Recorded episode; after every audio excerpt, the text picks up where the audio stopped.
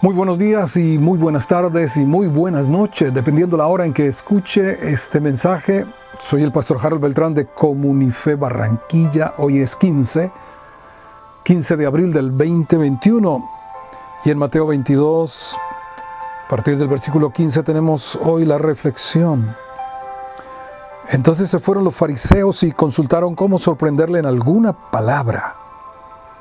Y le enviaron los discípulos de ellos con los herodianos diciendo, Maestro, sabemos que eres amante de la verdad y que enseñas con verdad el camino de Dios y que no te cuidas de nadie porque no miras la apariencia de los hombres.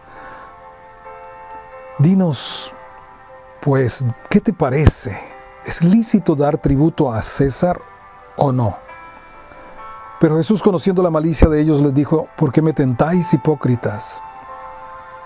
Mostradme la moneda del tributo. Y ellos le presentaron un denario. Entonces les dijo, ¿de quién es esta imagen y la inscripción? Le dijeron, de César. Y les dijo, dad pues a César lo que es de César y a Dios lo que es de Dios. Oyendo esto se maravillaron y dejándolo se fueron. Hasta aquí, antes habían venido sus adversarios, sus contradictores, pero todos eran del orden religioso. Los fariseos, los escribas, los principales sacerdotes, a los que siempre les digo, nunca leyeron las escrituras, que supuestamente era lo que, lo que hacían todos los días. Pero hubo una consulta.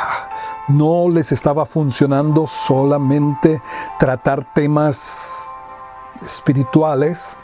Y entonces se conforma una alianza religiosa política, política religiosa, entre los discípulos de los fariseos, y vale la pena acotar la cultura de discipulado, era una cultura en la época de Jesús los fariseos tenían sus discípulos y ellos fueron enviados con los herodianos.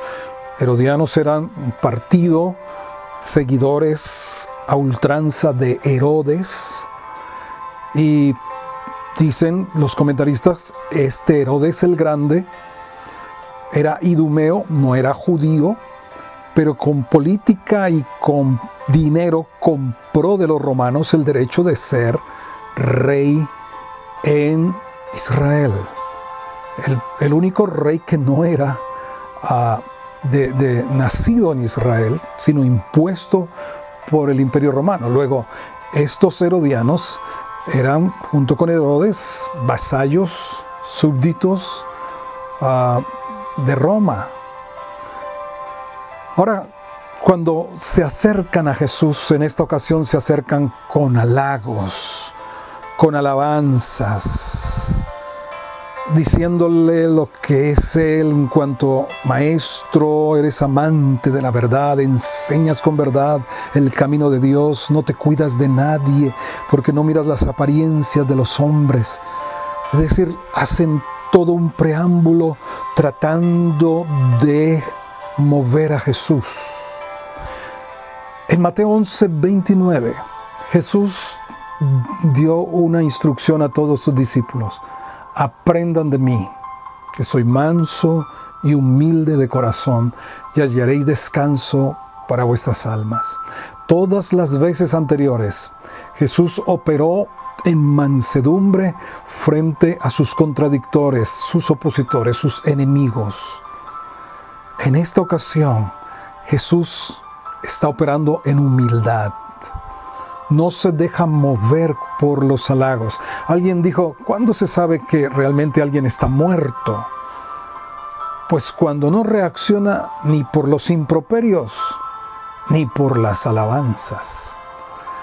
Y nosotros debemos estar juntamente crucificados y ya no vivir en el yo, es decir, estar muertos en el yo para que ni los halagos, ni las alabanzas, ni los hurras, como ni los improperios, ni las calumnias, ni las mentiras nos hagan reaccionar. Ahora Jesús les dice, ¿por qué me tientan hipócritas? Mostradme la moneda del tributo. Y ellos se la presentaron. Un denario. Ahora la pregunta cuál era, ¿es lícito dar tributo a César o no? Aquí la connotación de la pregunta por la respuesta que Jesús luego da tiene que ver el pueblo del pacto, el pueblo que honra a Dios, debe honrar a un hombre pagano. Allí estaba una pregunta con, con doble filo. Si Jesús decía no, pues estaban los herodianos, que eran súbditos de Roma, para acusarle de sedición.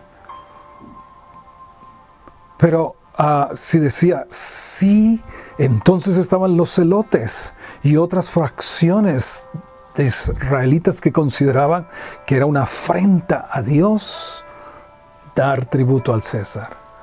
Pero Jesús les pregunta, ¿de quién es esta imagen y la inscripción? Le dijeron de César. Y el que dice, dad al César lo que es de César y a Dios lo que es de Dios. Ahora, la imagen de cada uno de nosotros es la imagen de Dios. No podemos dársela al César. A Dios le damos todo nuestro ser, pero al Estado no le damos nuestra conciencia, nuestra adoración. Nos sujetamos por causa del Señor a las autoridades, pero no les rendimos a ellas adoración ni la entrega de nuestra vida, de nuestras libertades, de nuestra conciencia. Le damos a Dios lo que es de Él, es decir, todo lo que somos, toda nuestra vida le pertenece solo a Él.